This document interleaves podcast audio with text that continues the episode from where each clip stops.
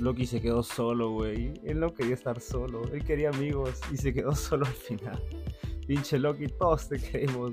Muy buenos días, buenas tardes, buenas noches, gentita linda, seguidora de 4 el hilo y estos especiales Danny's Cat, donde cada semana, todos los días, martes a las 5 de la tarde, 5 de la tarde, hay un nuevo episodio de los Danny's Cat. Y no olvides que los viernes también a las 5 de la tarde salen los nuevos episodios de 4 el hilo, cuarta temporada. Así que, gente, gracias por estar aquí. Enormes, gracias enormes a todos ustedes. Hoy día, nuevo episodio acá en el Lenny conmigo, el buen Dani. Gracias por estar de nuevo acá. Gracias a todos ustedes. No olviden que estamos en Instagram, en Facebook. Síguenos, síguenos, compártelo, compártelo con tus amigos, con tus enemigos, con todo lo que quieras para crecer todas las semanas un poquito más y más. No olvides que estamos en Spotify, Google Podcast, Pocket Cast, Amazon Music, iBox y Apple Podcast. Tienes 6, 6 plataformas para escuchar estos episodios semanales. No olvides los martes Scat y los viernes 4 Lilo. Así que gente, gracias enormes. Y bueno, el día de hoy, el día de hoy vamos a hablar pues de las mejores series geek. Claro que sí. Ahorita hablaremos por qué. ¿Por qué vamos a hablar de esto? Ya que la semana pasada hablamos de Marvel y el problema de la crisis que hubo. Vamos a hablar un poquito de lo bueno, de la calidad que hay, no solo en Marvel, en DC y en otros, y en otros productos mucho más también de calidad. Porque calidad, claro que hay. Antes de empezar, quiero mandar unos saludazos. En primer lugar, a mi, a mi amiga Jersey. Jersey, un abrazo enorme, amiga. Te quiero un montón. Gracias por estar escuchando este episodio. Espero que la pases lindo y compartas este episodio, claro que sí. Un abrazo, amiga Jersey. Un saludo a mi causa Axel, que también él escucha todos los, todos todas las semanas los episodios. Gracias, viejo. Y un saludo a mi causa Ramiro, que también le encanta todo el tema de superhéroes y de estas series. Así que estoy seguro que está ahí escuchando. Gracias, brother. Un abrazo para ti también. Y no olvides que si quieres hacer una donación a este, a este podcast, puedes hacerlo. El QR está en el Instagram de 4lilo, 4lilo.podcast. Y puedes hacer una donación por medio del Yape. Si quieres hacerlo, bacán. Si no puedes, no hay problema. Con el que estés escuchando esto es suficiente amor que quiero de ti. Y hablando de donaciones, pues mandamos un saludo a, Luis Enrique que ha hecho una donación esta semana. Gracias, viejo. Un enorme abrazo para ti. Al doctor Luis Enrique, abogadísimo, abogadísimo. Saludos a toda la gente allá en Cipreses.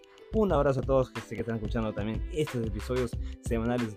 Gracias a Luis Enrique, Luis Enrique. Y bueno, gente, como les comenté, el episodio de hoy vamos a hablar de las mejores series pues hace una semana acabó pues Loki, su segunda temporada, y terminó a lo grande. Terminó glorioso, un glorioso, un glorioso propósito, claro que sí. Y pues yo tenía la idea de hacer un podcast sobre Loki, hablar nada más de Loki, pero me puse a pensar en algo mucho, muy interesante. Cuando salió el episodio final, que fue buenísimo, y al final del episodio hablaremos un poco de lo que fue esta serie que realmente creo que ha roto barreras en lo que Marvel es. Eh, un comentario de todo tipo, ¿no? Creo que la mayoría estaba muy positivo en que había sido un gran final y que la serie realmente rebasó las expectativas. Pero por ahí vi un comentario que una persona también que me comentó diciendo, hey, es una serie de superhéroes, ¿por qué le están alabando tanto? Y dije, mmm, interesante. Es que es cierto que hay una gran cantidad del público en general que cree que porque una serie se trate de superhéroes o temas geek no puedan tener algo de calidad, no puedan competir a nivel de otras series dramáticas que existen en estos tiempos series como digamos Breaking Bad, Better Call Saul, eh, series de esa índole, y uno diría, oh, ¿por qué estas series que supuestamente son de personajes disfrazados con calzones afuera de los pantalones pueden tener ese nivel? Pues claro que sí, y en este episodio vamos a hablar de una, muchas series, muchas series que realmente tienen el nivel de calidad, el estándar muy alto arriba y que realmente se consideran de grandes, grandes, grandes no solo series superiores, sino muy buenas series. Una serie muy interesante que quiero tocarla muy de por sí, que tampoco va a ir en, este, en este grupo, pero creo que ya lo he mencionado antes, antes, es la serie de Andor. Andor, esta serie de Star Wars que es una serie que tiene toda la esencia de lo que es Star Wars, porque sigue siendo en una galaxia lejana, muy lejana, pero muy, muy aparte de solo ser una serie de Star Wars, es una serie per se en sí, es una serie buena, escrita bien hecha, bien actuada y demás. Entonces la serie ya está nominada incluso en los Emmys, como con, está a la par de series como eh, The Crown, como series como The Succession, como Better Call Saul, está a nivel, la verdad que sí, y se lo merece bastante estar así. Pero esa es una serie de Star Wars, no es una serie de superhéroes. Pero quería mencionarla para empezar este, podcast, porque creo que realmente Andor llegó a un estándar que muchos no sabíamos que Star Wars podía llegar.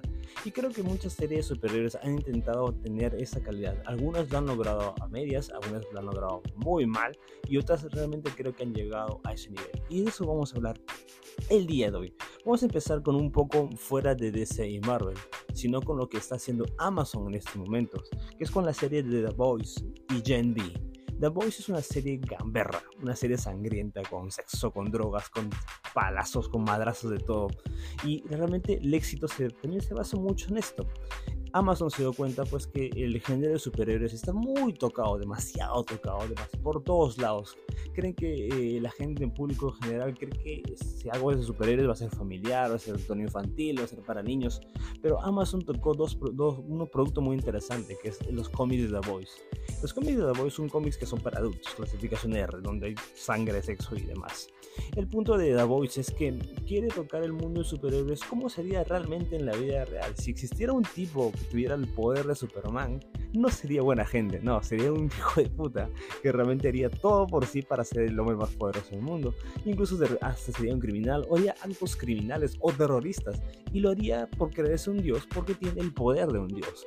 Haz algo de esto The Voice, y cómo el mundo, cómo la industria usa a los superhéroes para aprovecharse del público en general, cómo el público en general ve a estos superhéroes, digamos una Liga de la Justicia o Vengadores, y los pone en un pedestal tan arriba, pues que los van a alabar, los van a lavar, así sean lo que hagan, lo que hagan, eh, a tener, así sean desgraciados, así maten un montón de gente, con tal de que les ayuden en a, su, a, las personas comunes como nosotros, lo vamos a tener en una pedestal y los vamos a alabar por eso, así sean tipos desgraciados, así sean tipos racistas, misóginos, homofóbicos, todo lo que sea, solo por ser poderosos y por darnos un poquito de esa atención a la gente normal, van a tenerlos ahí. Y de esto va mucho The Voice, creo que utiliza ese concepto y lo explota al máximo. En sus tres temporadas, que ya están estrenadas. La mejor es la tercera. Creo que es una serie que fue de, bien a muy bien a excelentísimo. La tercera temporada es magnífica realmente. Creo que eh, llegó a un nivel que una serie de superhéroes necesitaba. Y la razón del éxito es exactamente eso. Creo que el, el, separarse de todo lo que ha hecho DC Marvel a nivel estándar, como, una, como historias familiares o historias para un público en general, es lo hizo que el público realmente mire a The Voice. Que digan, hey, esta serie no es como los otros superhéroes. Realmente en, este, en esta época, el público en general busca ver algo diferente, algo novedoso, algo fresco. Y The Voice es el resultado de eso. Realmente creo que Amazon agarró bien este, este producto y lo está explotando muy bien. Pues ya ha hecho un spin-off eh, de forma animada, que también es muy buena. Y ya salió el primer spin-off en serie live action, que es Gen V. Gen V se estrenó también hace poco, junto con Loki, estuvieron estrenándose semana tras semana. Pero ¿qué hizo que Gen V tenga em, esa, esa forma de aclamarlo tanto. Gen V es un spin-off de The Voice. Es en el mismo mundo de The Voice, pero es como una versión más adolescente, joven adolescente.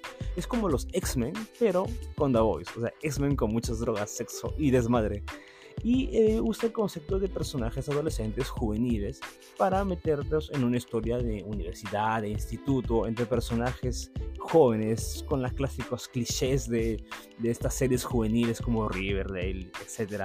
Pero meterle también este, esta, estas ideas juveniles como, digamos, la depresión, como la anorexia, problemas que son normales en problemas juveniles, pero con el tono de superhéroes, este tono que ya es clásico de The Voice. Y creo que lo hicieron excelente. Hicieron una muy buena serie. Y también te diría, porque sé que mucha gente le ha dicho que, uy, Gen V es incluso mejor que The Voice. No concuerdo para nada. Creo que Gen V es una gran serie, un gran spin-off, pero no siento que tenga la calidad que ha tenido The Voice en su tercera temporada. Es una serie muy recomendable y creo que lo tengo en el top también del año en series geek. Creo que hicieron una gran, excelente eh, forma en cómo unir estas dos series y que estén de la mano y que van a continuar porque Gen V tiene una segunda temporada confirmada y The Voice con su cuarta temporada que creo que tiene el potencial de ser mejor que la tercera. Así que veremos qué hace The Voice con Gen V, que son dos series que realmente muestran que hay calidad, hay calidad en las series de superhéroes. Hablando de Amazon, también sacaron Invincible. Invincible es una serie animada basada en el mismo cómic homónimo. Esta serie es va de la misma mano que The Voice. No es tan camberra, pero es muy sangrienta, muy clasificacionera y que tiene temas, toca temas muy intrapersonales con un superhéroe que es el hijo de un villano, entre comillas. No voy a spoiler tanto, pero realmente te mete en toda una historia, crea un lore enorme con varios personajes secundarios, con varios villanos y el desarrollo de personajes es demasiado bueno.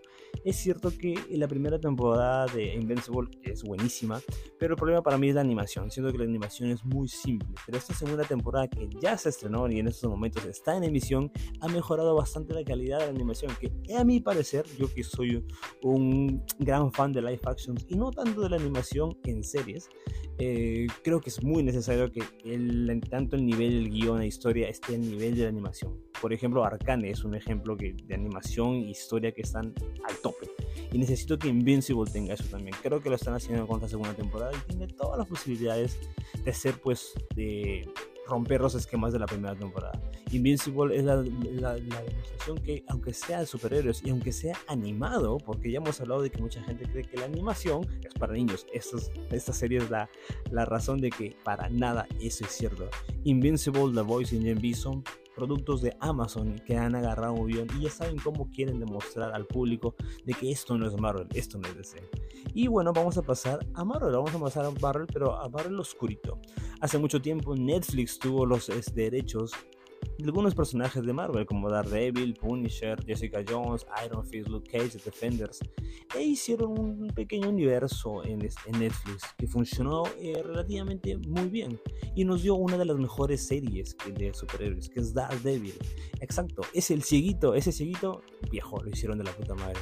Aquí voy a hablar en primer lugar de Jessica Jones. Jessica Jones en su primera temporada, porque tiene tres temporadas, la segunda es malísima, la tercera ni siquiera la vi, pero la primera temporada es muy buena, realmente toca muy bien este personaje que simplemente es una chica del barrio, una chica detective que tuvo problemas, problemas psicológicos, eh, hay problemas de abuso, hay problemas de depresión, problemas de violencia sexual y lo toca muy bien esta primera temporada y aparte tiene un villano excelente que es este el Purple Man si no me equivoco eh, y que yo siempre digo que un, un gran superhéroe se basa en un gran villano y esta serie lo tiene muy bien. Creo que el, todo el punto detectivesco que tiene la serie Jessica Jones es muy buena y en su primera temporada, que es la que voy a contar en estos momentos, es la que me parece excelente. Creo que Netflix hizo una gran, eh, un gran aporte a su Netflix verso de Marvel que tenían a comienzo cuando está iniciando. The Punisher es una serie brutal con el gran John Bertral. Ese John Bertral, ese Shane de The Walking Dead, pues él fue Punisher. Cuando lo castearon dije, bien, John Bertral tiene la, la, aptitud para ser Punisher. Este desgraciado que no tiene poderes, es simplemente un mercenario con armas y que te da madrazos y te mata. Un antihéroe que no tiene miedo a matar a los villanos. Y las dos temporadas de Punisher son buenísimas, claro que sí.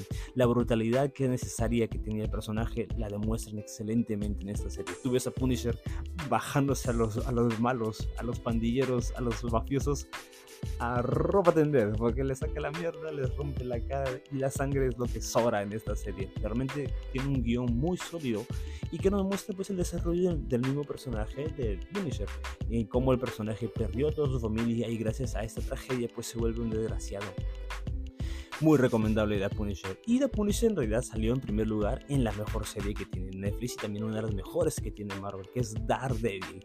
Exacto, el cieguito, el abogado cieguito, tuvo tres temporadas en Netflix que fueron maravillosas, fueron aplaudibles, magistrales y que la razón por la que tanto la gente y el público en general y los fans de Marvel queremos tanto a, Daredevil es por lo que hizo Netflix. Realmente Netflix, a pesar de que lo he criticado, tiene muchas cosas buenas. A pesar de que Daredevil es una serie de producción baja, porque lo es, lamentablemente lo es, no era una serie que tenía el presupuesto que tienen las series de Marvel ahora tenía una producción muy baja y se, y se, merecía de los madrazos que hacía Daredevil. Todo era a golpe tendido. Sí, había una que otras coreografías muy bien hechas, pero no sentías que era el Daredevil de los cómics. Muy a pesar de eso, creo que lo que ganó acá fue la serie, la serie, la narración, el guion, las actuaciones, los personajes, los desarrollos, hicieron el villano, hicieron que esta serie realmente rompa esquemas más y es la razón de la que eh, la gente se acuerda tanto de Daredevil. Hicieron que realmente este personaje que hace muchos años atrás había tenido su película con Ben Affleck y que todo el mundo pensaba que Daredevil no podía volver a la pantalla de una manera magistral, hicieron bien con esto. Agarraron los cómics más oscuros y serios de Daredevil porque tampoco es un personaje que tenga toda oscuridad. Eso, eso creo que es algo que la gente está confundiendo mucho. Que creen que Daredevil es un personaje súper oscuro, súper dark, como DC. No, para nada. Es un personaje que también tiene mucha luminosidad, mucha este, mucho tono, este, tono familiar también. Lo que pasa es que agarraron los cómics más serios y oscuros, los de Frank Miller, y los adaptaron para lo que era esta serie. Y lo hicieron muy bien. En sus tres temporadas, todas son buenísimas. Tal vez la segunda sea la que flojea un poco, porque tiene muchos temas que contar, pero la tercera temporada es un excelente, excelente ejemplo de que una serie de superhéroes puede realmente llegar a ser serie, seria, madura, fuerte, muy bien hecha. Y realmente si esta serie hubiera tenido un poco más apoyo en Netflix, yo creo que hubiera valido una nominación a mejores series y estar a la par de series grandísimas. Yo creo que Daredevil tenía todo el potencial, lamentablemente por ser de Netflix y por ser una serie de baja calidad, entre comillas, a producción me refiero, eh, no se le dio ese puncho. Yo creo que sí se lo merecía. Daredevil debería estar en el, en el lugar apogeósico de las grandes series, no solo de superhéroes, sino series en general. Y esa es la razón también por la que estamos esperando que ahora que Disney tiene los derechos de Daredevil y que volvieron a traerse a Charlie Cox, el actor que interpreta Daredevil, y a Vincent D'Onofrio, el actor que interpreta a Kingpin, es uno de los grandes, eh, eh, de las grandes de piezas de lo que es la serie, la razón de su éxito, y los han traído a Disney. Así que vamos a ver qué es lo que van a hacer. Vamos a hablar un poquito de eso al final de del, del episodio tocando qué es lo que va a pasar en el futuro. Y bueno, pasando a lo que hizo Netflix, vamos a tocar un poco de lo que hizo Marvel en sí, Marvel Studios. Así, esa, esa, esa, esa casa de las ideas que solo hacen cosas para niños, cosas infantiles, cosas para la familia, pues también ha tocado grandes, eh, grandes temas, grandes series y tocándolos de buena manera. Y una cosa que también mucha gente confunde, el que, el que algo sea serio no significa que tenga que ser infantil. El que algo esté bien hecho, bien escrito, bien dirigido, no tiene que ser absolutamente serio. No, no tiene que ser necesariamente clasificación R, o solo para adultos, o solo poder karate, o sexo, drogas, violencia. No, para nada. Yo creo que tiene que haber una coherencia y una cosa, una solidez que haga que una serie sea buena. Por eso vamos a tocar un poco de lo que hace, lo que ha hecho Marvel Studios. Empecemos con Agents of Shield Agentes de Shield, esta serie que nadie vio, porque nadie vio y nadie vio, solo yo la vi y tres gatos más en el mundo la vimos. Agentes de Shield fue una serie spin-off que salió luego que se estrenó Avengers, donde veíamos a la agente Coulson, es el pelao, haciendo, dirigiendo a un montón de agentitos de la nada a ver cómo iban a llevar el día a día detrás en un mundo donde existían superhéroes como Iron Man, Thor, Capitán América y demás. Esta serie tuvo una primera temporada muy floja, es muy cierto. La primera temporada es floja, divertida, entretenida, pero floja. Y es la razón por la que la gente que empezó a ver esta serie la dejaron de lado. Pero con una segunda temporada creo que llevaron la calidad, y levantaron poco a poco. Es una serie que empezó de bajo y que poco a poco se levantó y mantuvo una calidad muy buena. No era una serie, una serie que era súper seria, súper dramática, a pesar de que tenía tintes muy buenos, pero era una serie que siempre mantuvo el estándar.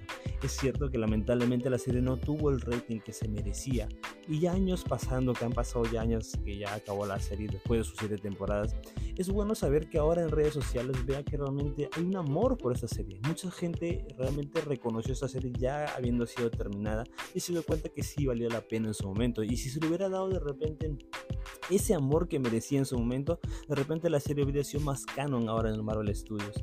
Es una pena porque realmente es una serie que la recomiendo. Si eres fan de Marvel, eres fan del MCU, de Marvel Studios, de Infinity War, de toda la saga que se hizo, creo que Agentes de Shield es una serie que sí o sí debería verse. Tiene un desarrollo de personajes muy bueno y te enamoras de todos sus personajes secundarios. Todos los personajes están tan bien desarrollados, con una química excelente, con una buena acción, con un CGI deficiente, la verdad que sí, que tiene momentos por ahí pasables, pero realmente tiene eh, una excelente escritura de personajes y realmente son estas series que dices, estos guionistas deberían pagarles más, porque realmente con tan poco hacen tan cosas tan grandes, realmente se merecían mucho más. No sé, la verdad es una pena lo de los guionistas que ya me he hablado muchas veces que conoces productos buenos, pero no sabes el nombre de sus guionistas. Y yo, a pesar de que me encanta Jason Shield, no sé ningún nombre de guionistas.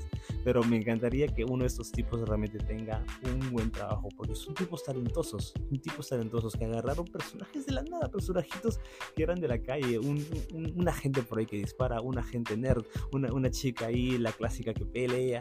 Hicieron un grupo excelente, un grupo memorable, y eso es lo bueno de esta serie, que por siete temporadas nos hicieron una aventura buenísima. Y algo que yo siempre eh, califico o aprecio mucho de una serie es que tenga un final digno. A veces sí es clásico que dicen, ah, bueno, vale el viaje antes que el final. Pero para mí, personalmente, creo que una buena serie merece un buen final. Y en el caso de Johnson Shield tuvieron un final hermoso, excelente, bien aplaudible y que se merecían. Todos los personajes cierran bien. Una que otra cosita por ahí, pero creo que realmente eh, la serie hace justicia a lo que fue el viaje de siete temporadas.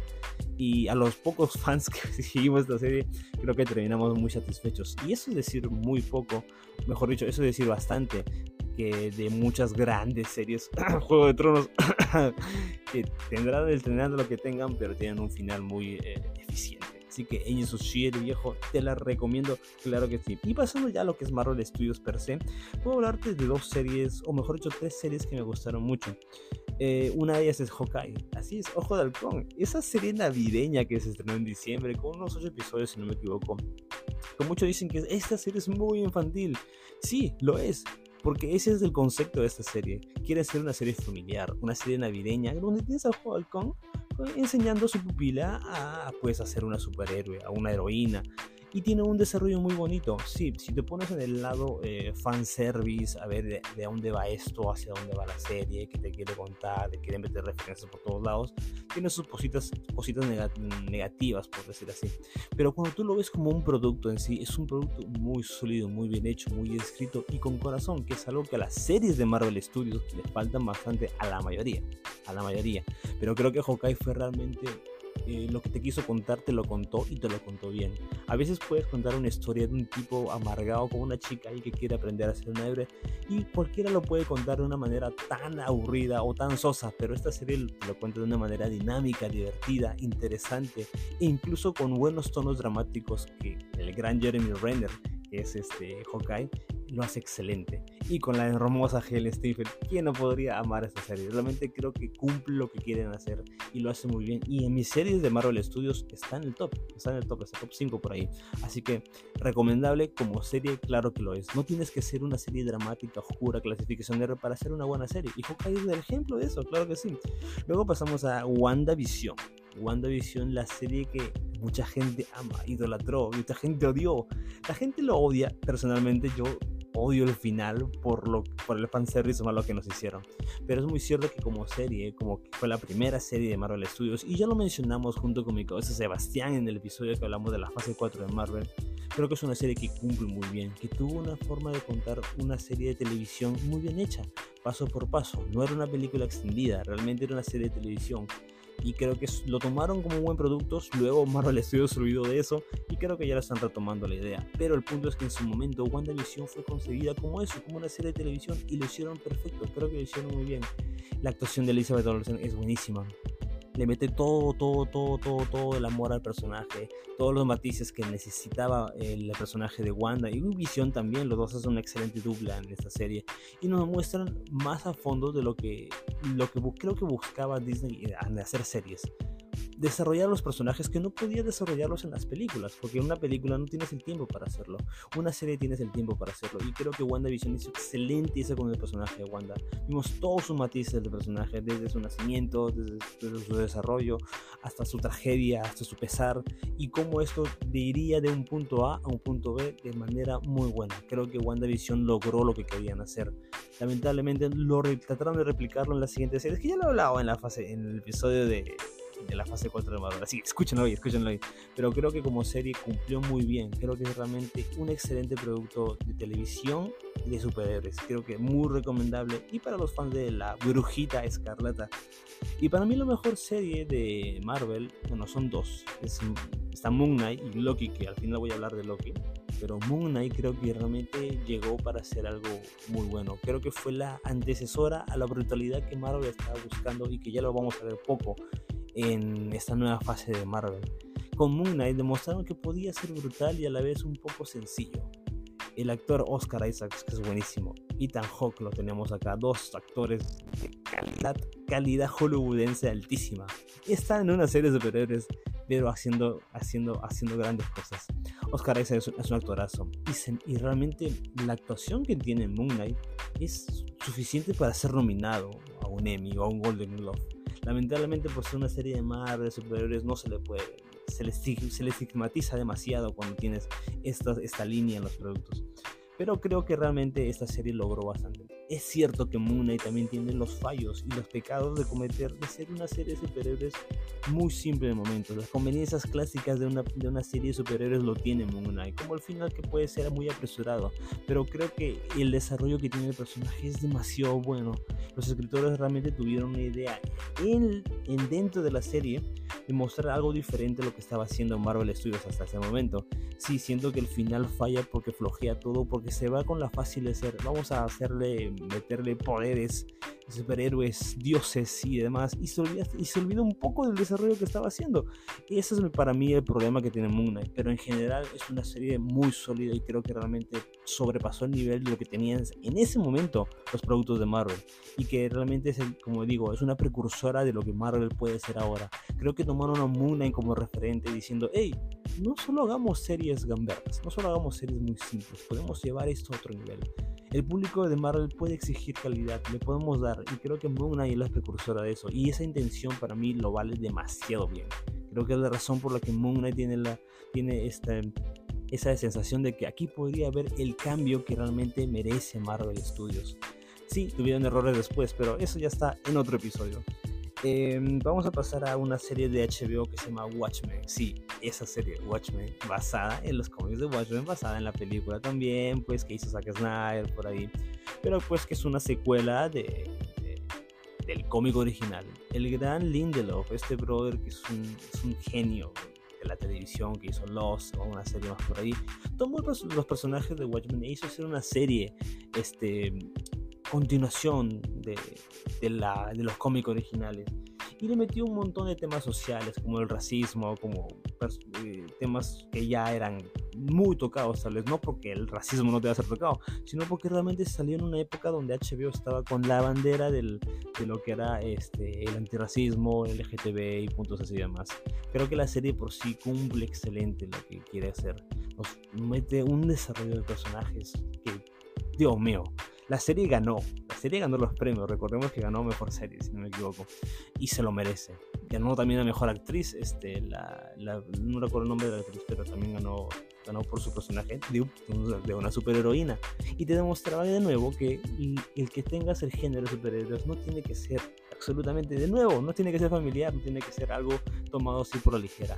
Puedes hacer grandes cosas, grandes productos con una gran historia, con un gran showrunner detrás, creo que puedes hacer gran, un gran producto. Y Watchmen es realmente eh, la razón, el resultado de esto.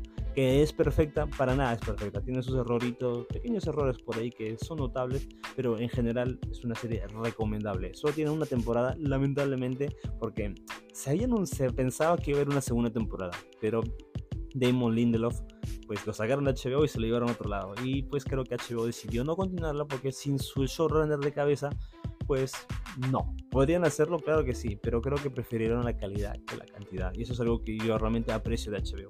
Así que, ¿quieres ver una buena serie de serie adulta, bien dramática, bien hecha? Watchmen es la serie que debes ver.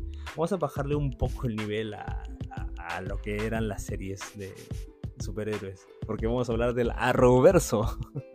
Pienso hacer un episodio del Arrowverso cuando encuentre a alguien que haya visto todo el Arrowverso para conversarlo de invitado.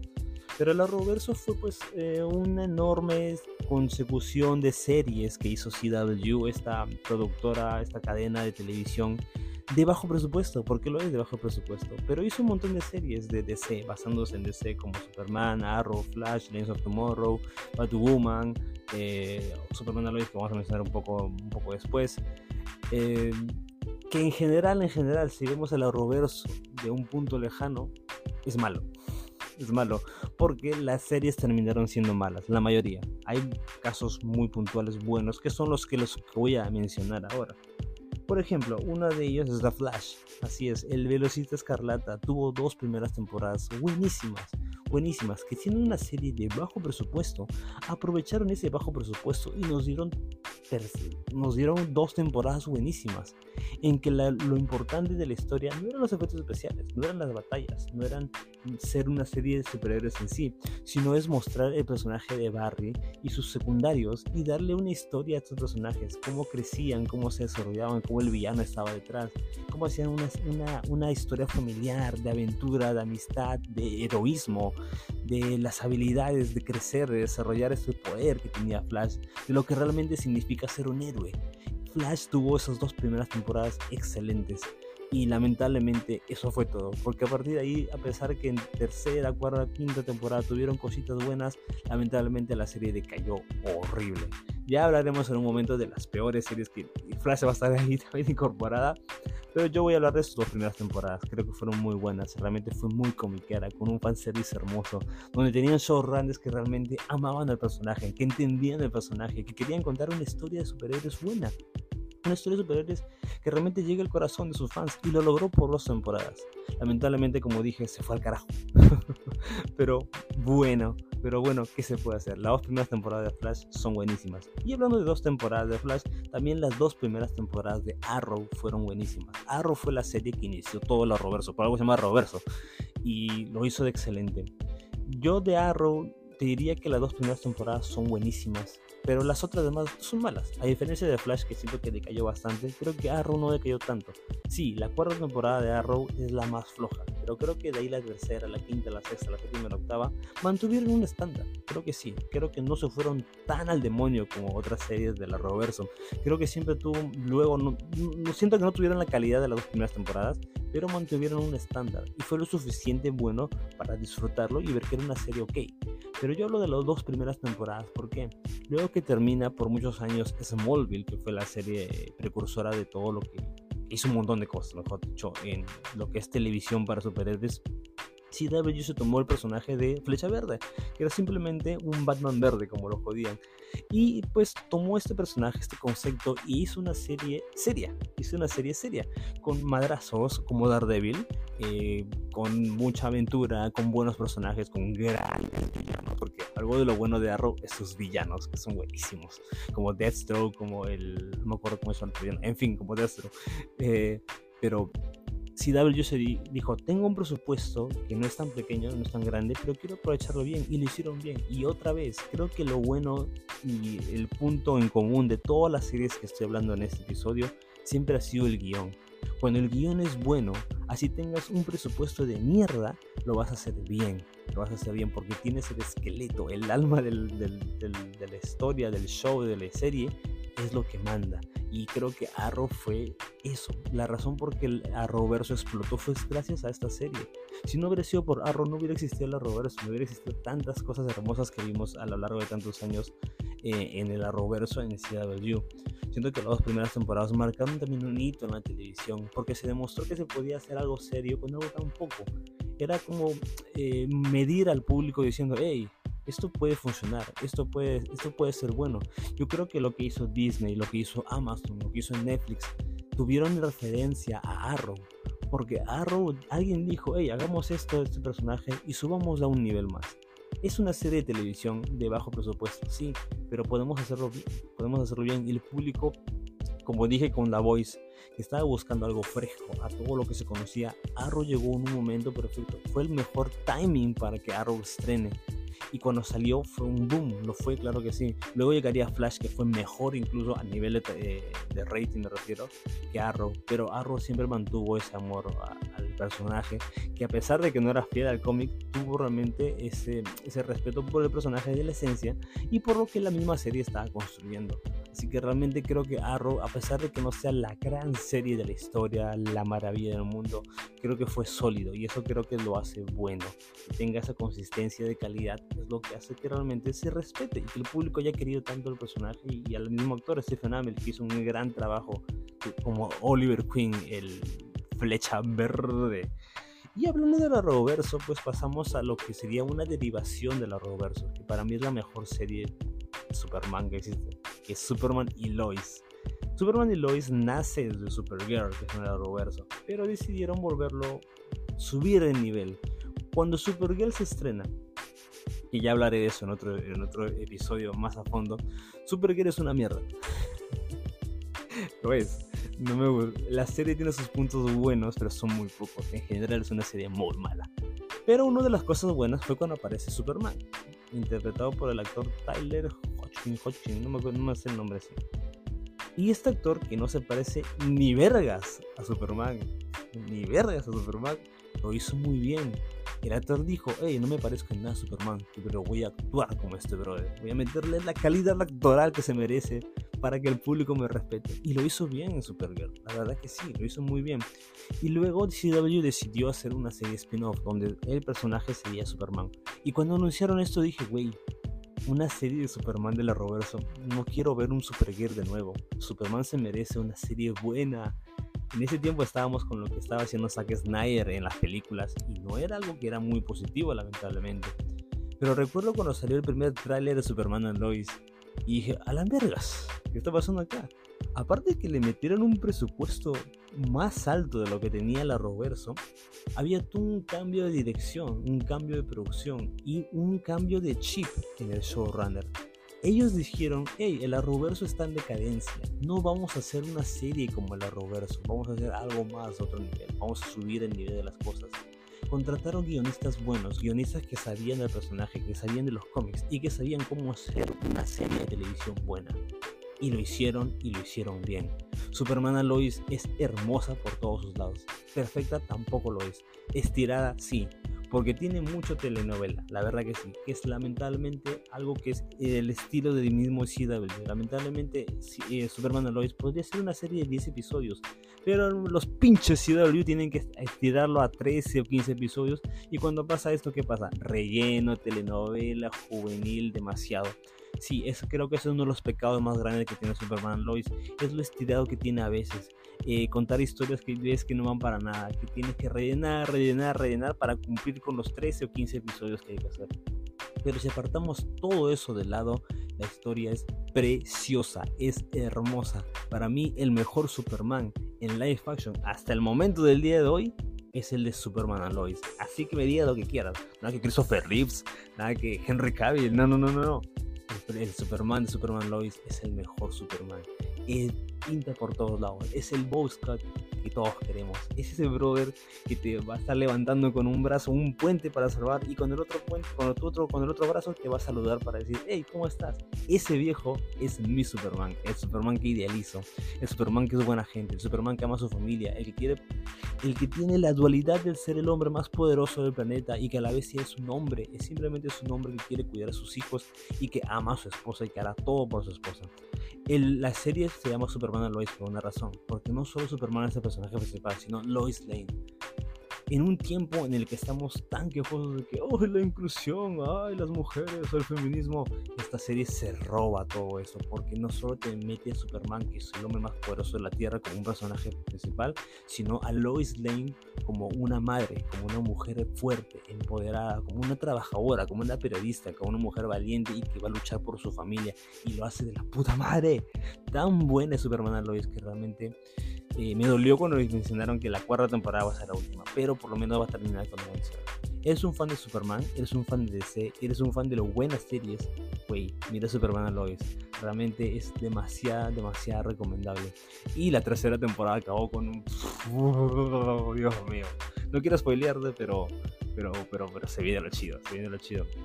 Superman Lois es calidad. Superman Lois es un, otra demostración que tampoco tienes que ser tan serio, tampoco tienes que ser, llenarte de sangre y demás cosas para hacer algo de calidad. Una serie de superhéroes con el personaje más reconocible de todo el mundo que es Superman puede tener calidad. Y yo realmente aplaudo a CW de las pocas, de tanta mierda que ha hecho, que haya hecho algo tan bueno como Superman Lois. Así que esperaremos con ansias la cuarta y última temporada de Superman Lois. ¿Recomendable? Por supuesto que sí. Un inciso muy rápido de lo que hizo la Roverso es Legends of Tomorrow. La leyenda del mañana. Es una serie gamberra, disfrutona, mm, que se burla de todos, que es súper, súper de baja calidad, a nivel de producción me refiero, pero que lo que amé de, de Legends of Tomorrow es que siempre mantuvo la calidad. No creo que tiene ninguna temporada mala, todas son buenísimas. Lamentablemente es una serie que yo siempre dije que si Legends of Tomorrow hubiera tenido el presupuesto que tenía una serie de Marvel ahorita, hubiera sido una de las series más reconocibles de todo el mundo geek, de todo el mundo geek, y no me arrepiento de decir esto. Lamentablemente, como era de CW, como tenía bajo presupuesto, nadie le dio bola. Lamentablemente fue cancelada, obviamente, por el rating, aunque tuvo un final relativamente ok.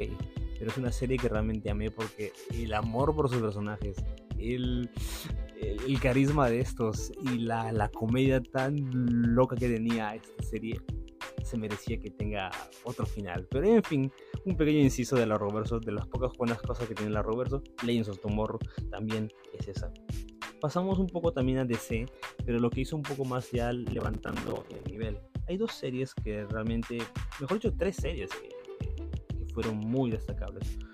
Una de ellas es Stargirl. Stargirl es una serie pues que tiene su propio universo en el que habla de la Justice League Society, la, Sociedad de la Justicia, que soy como que el grupo superheroico antes de la Liga de la Justicia, donde habían los, los, eh, los héroes de la Edad Dorada, los clásicos. Stargirl es una serie juvenil, una serie de adolescentes, pero que toma los referentes de este mundo de adultos, donde hay grandes personajes, grandes batallas, todo en un pequeño pueblito, y donde la chica de Stargirl, que este, si me equivoco, bueno, Stargirl, la chica, la chica estrella, en fin, el personaje y sus secundarios están bien hechos, están muy, están muy bien desarrollados. Tampoco es perfecta, pero creo que es muy recomendable. Es una serie familiar, pero con gran acción, con gran presupuesto. Eh, tampoco el gran presupuesto de la vida, pero está muy bien hecha creo que también pasó muy desapercibido porque al ser CW, hacer una serie juvenil, lamentablemente son estas series que pasan muy poco por, por, el ojo del público en general y que lamentablemente siempre quedan detrás de todo, de todas las grandes series como producciones de Marvel, ¿no? Porque dices, eh, ¿para qué voy a ver esta serie? Nadie la ve.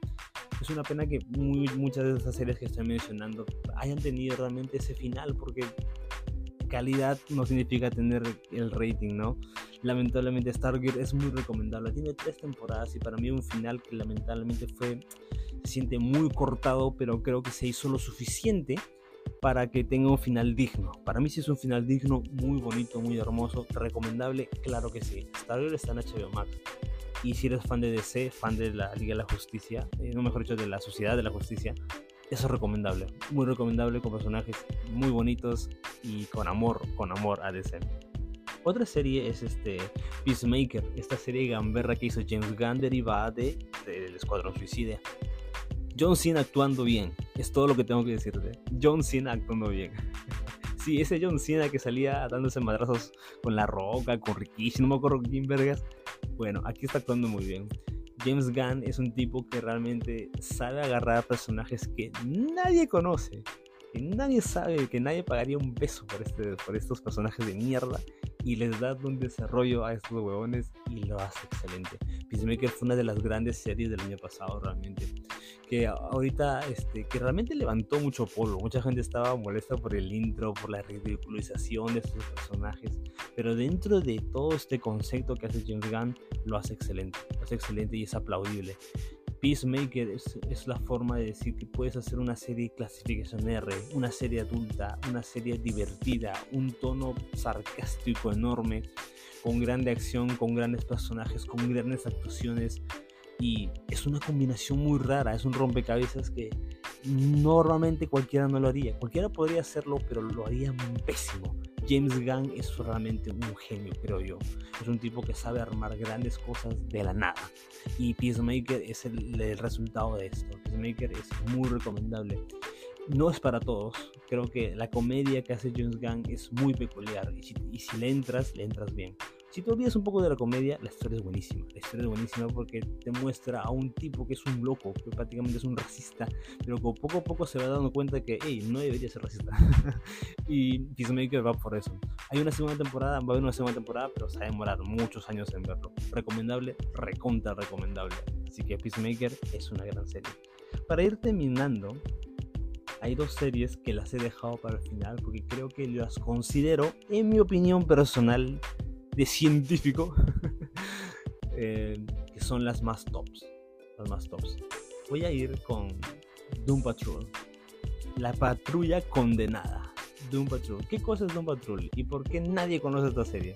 Bueno, cuando se estrenó en su momento, eh, tuvo un nivel de rating aceptable. Lamentablemente, con su segunda, tercera y cuarta temporada, que ya acabó hace poco, ha pasado muy desapercibida, lamentablemente. Pero yo voy a hablarte de un patrón de la primera temporada. Porque siento que la segunda, la tercera y la cuarta, que aún no acabo la cuarta, que son buenas, no son malas para nada, pero siento que no tienen la calidad y la brillantez que tuvo la primera temporada. Doom Patrol primera temporada, yo te consideraría, sin decirte huevadas, es una de las mejores series que he visto en mi vida, de verdad, una de las mejores series, top, top de las mejores series. Doom Patrol es una puta locura, es una puta locura. ¿De qué va Doom Patrol para explicarte? es como los X-Men. Prácticamente los X-Men se basaron en un patrón, porque son un montón de tipos con poderes donde hay un tipo en silla de ruedas que tiene pues que en una mansión que cuidarlo, nada más. Pero bueno, un patrón es un montón de personajes de camperros, como lo de la galaxia, por decir un referente, en el que todos son locos, tienen, tienen eh, eh, poderes raros y en, una casa un día se juntan todos, el, el Nice Holder, Nice Holder, el jefecito pues los junta todos porque son todos son tipos raros, son tipos frikis, son, son perdedores de la sociedad que, el mundo los odia, que el mundo los detesta, que el mundo se avergüenza de ellos. Entonces estos, este grupo rarísimo tienen que juntarse y pelear contra una amenaza. Y como dije hace un momento, lo que hace bien a un superhéroe es su supervillano. Lo que hace magnífica a la primera temporada de un Patrol es su villano el señor Nobody, el señor Nadie. No, no el de Rápidos y Furiosos, sino el señor Nadie de Doom Patrol. Un villano que es prácticamente la fusión de, Deadpool con el que permanece, con un dios, es es un dios que destruye la cuarta pared, la quinta, la sexta, la octava pared. Y este es el villano de la serie. Creo que uno de los puntos más fuertes de la primera temporada que lo hace magnífica es su villano y teniendo los grandes personajes, porque tenemos a Brendan Fraser, tenemos a Brendan Fraser como Robotman. Es el desarrollo que tiene esos personajes tan golpeados, tan cagados, porque son realmente son perdedores en la sociedad que tienen que unirse para pelear contra esta gran amenaza que puede ser una amenaza multiversal y sacarse la michi entre todos. No te quiero despolear tanto, pero esta serie realmente en sus 10 episodios, si no me equivoco, eh, te cuentan historias hermosas tiene una dirección enorme. Tiene un buen presupuesto, no el grande, pero tiene un buen presupuesto, muy bien adaptable. Y lo hace bien, todo lo hace bien. Creo que no tiene ningún episodio malo, ningún episodio flojo. Todo lo hace excelente, las actuaciones son buenísimas, los giros son enormes, el final es loquísimo. Y tiene un, un tono de comedia negra realmente gamberro, pero de esos que te sacan una carcajada y luego te hace llorar, y luego te tira al suelo, y luego te deprime, y luego te hace feliz. Así de bueno es Don Patrol. Realmente creo que lograron la excelencia con su primera temporada. Lamentablemente siento que las temporadas siguientes eh, no llegan a ese nivel, pero mantienen una calidad de lo que es la segunda, tercera y cuarta. No he terminado de la cuarta temporada, ya lo hablaré en otro momento, pero este, he escuchado que está muy bien pero siento que la primera temporada de Don Patrol es realmente excelencia y es algún referente a lo que otras series deberían hacer. Usar un concepto tan simple de personajes perdidos en la sociedad y darles una vuelta a ellos, darles un gran desarrollo de personajes y pues hacer una historia enorme como lo que es La Patrulla Condenada. Te la recomiendo, te la super recomiendo, claro que sí. Y para terminar, pues la, la razón del por qué hice este episodio, pues Loki. Para mí Loki ya es la mejor serie de Marvel Studios. ¿Es perfecta? No, tampoco lo es. La primera temporada eh, tiene incluso, algunos puntos más positivos que la segunda. Pero la segunda tuvo este mantuvo el estándar muy bien. A diferencia de la primera que siento que tuvo un par de capítulos que fueron unos bajones. En fin, quería hablar de Loki así un poquito también para ir terminando. Siento que Loki es la la razón de lo que comenté hace un poco. Recuerdo cuando hablé de Moon Knight, que era el referente de lo que podría ser una, un estándar de calidad de serie de superhéroes. Creo que Kevin Feige dijo, hey, Moon Knight está bien, pero aquí tiene unos errores. Hagámoslo bien, pero hagámoslo con Loki. Creo que los showrunners de la serie, los directores de la serie, se dieron cuenta de que tenemos un personaje como Loki y le vamos a dar un trasfondo excelente. Pero no, no solo vamos a hacer una buena serie de superhéroes, vamos a hacer una buena serie. Vamos a darle una gran dirección. Vamos a darle un nivel actoral a todos sus personajes. Vamos a hacer que cada cosa brille en donde debe brillar. ¿Qué es lo que hace que una buena serie sea una buena serie? No hablando del género superhéroe. Y tomas el punto de este género, le das esa vuelta que debe tener una serie de superhéroes, como la clásica El Camino del Héroe y demás, pero todo disfrazado este, con un drama, un drama intrapersonal tan fuerte como es el personaje de Loki. ¿Cómo, dije, ¿Cómo empecé este episodio? Loki en la escena dice, güey, no quiero estar solo. Quiero estar con mis amigos, quiero ver a mis amigos. ¿Y cómo termina la serie? Con Loki volviéndose un dios, sentado en el trono que siempre quiso, pero solo, sacrificándose por sus amigos, por sus compas, por, el Mobius, por el Mobius, mano. Y lo hizo bien, lo hizo bien y lo hizo excelente.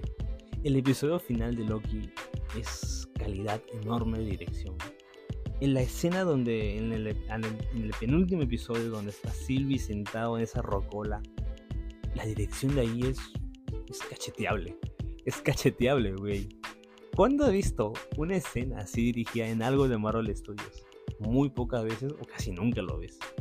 Te das cuenta que lo que has visto en Moon Knight porque para mí yo sí creo que Loki supera a Moon Knight en esos, en esos estratos, es de que realmente querías contar algo bueno, querías demostrarlo bien.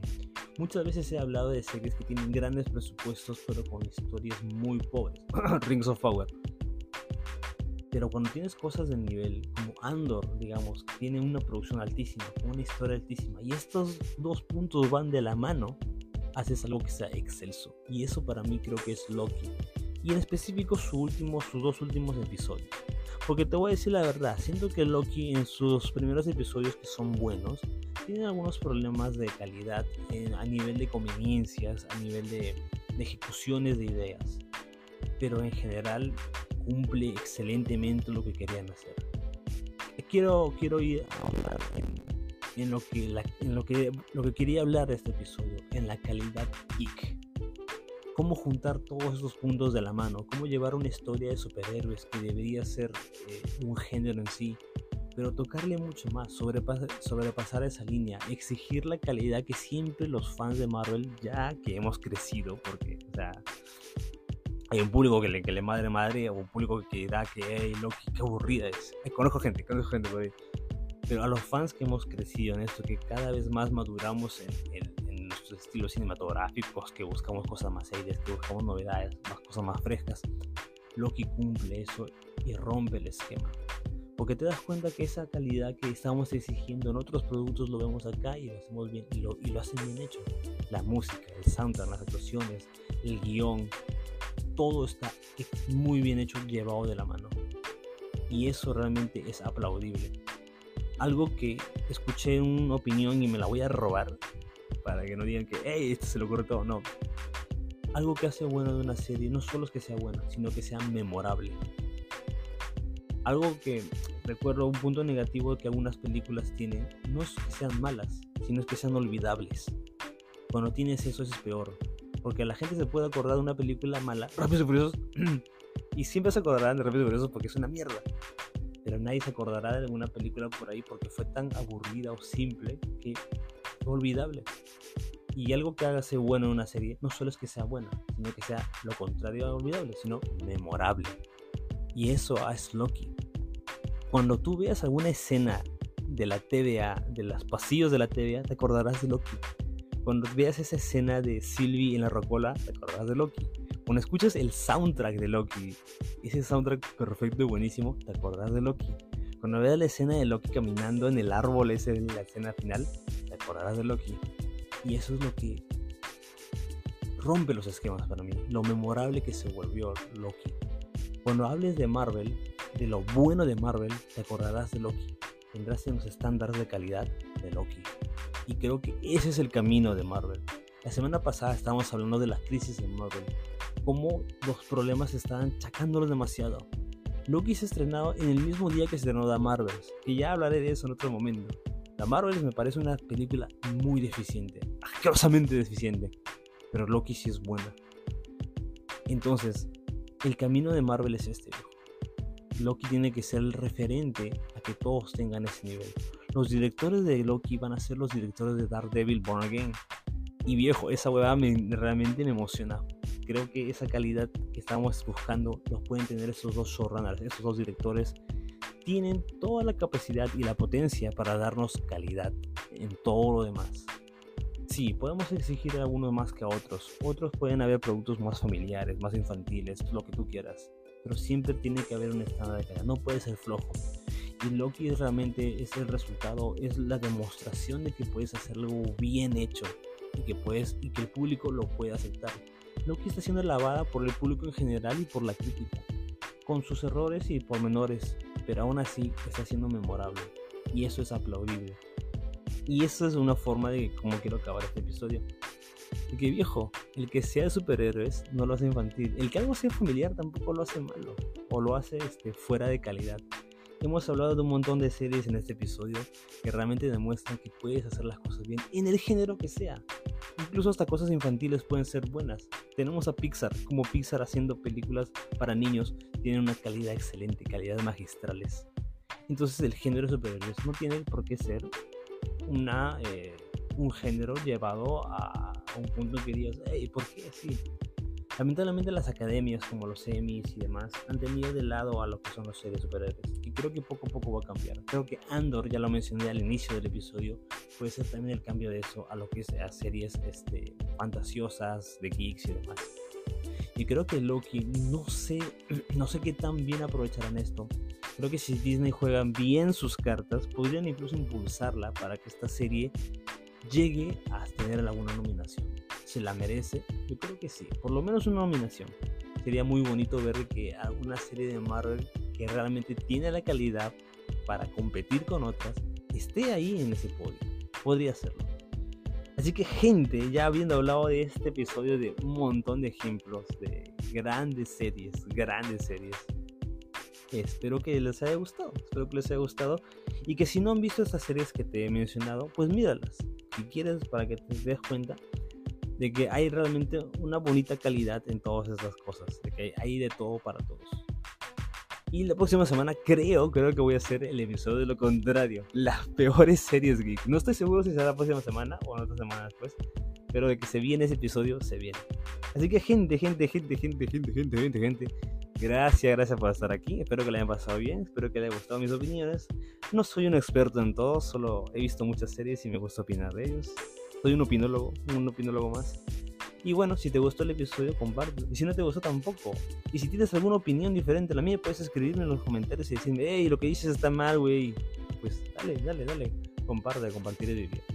Gente, estamos en Facebook, en Instagram, estamos en los eh, Spotify, Google Podcasts, Pocket Cast, Amazon Music, iBooks y Apple Podcasts. Tienes 6 streaming para escuchar este episodio. Comparte, comparte, comparte, comparte. Vivir, compartir esa forma. Si quieres hacer una donación al episodio, puedes hacerlo. El, el, el QR está en el Instagram, por favor. Si quieres hacerlo bien, si no, no hay problema. El que te saque suficiente amor, amor, amor, amor que, quiero de ti.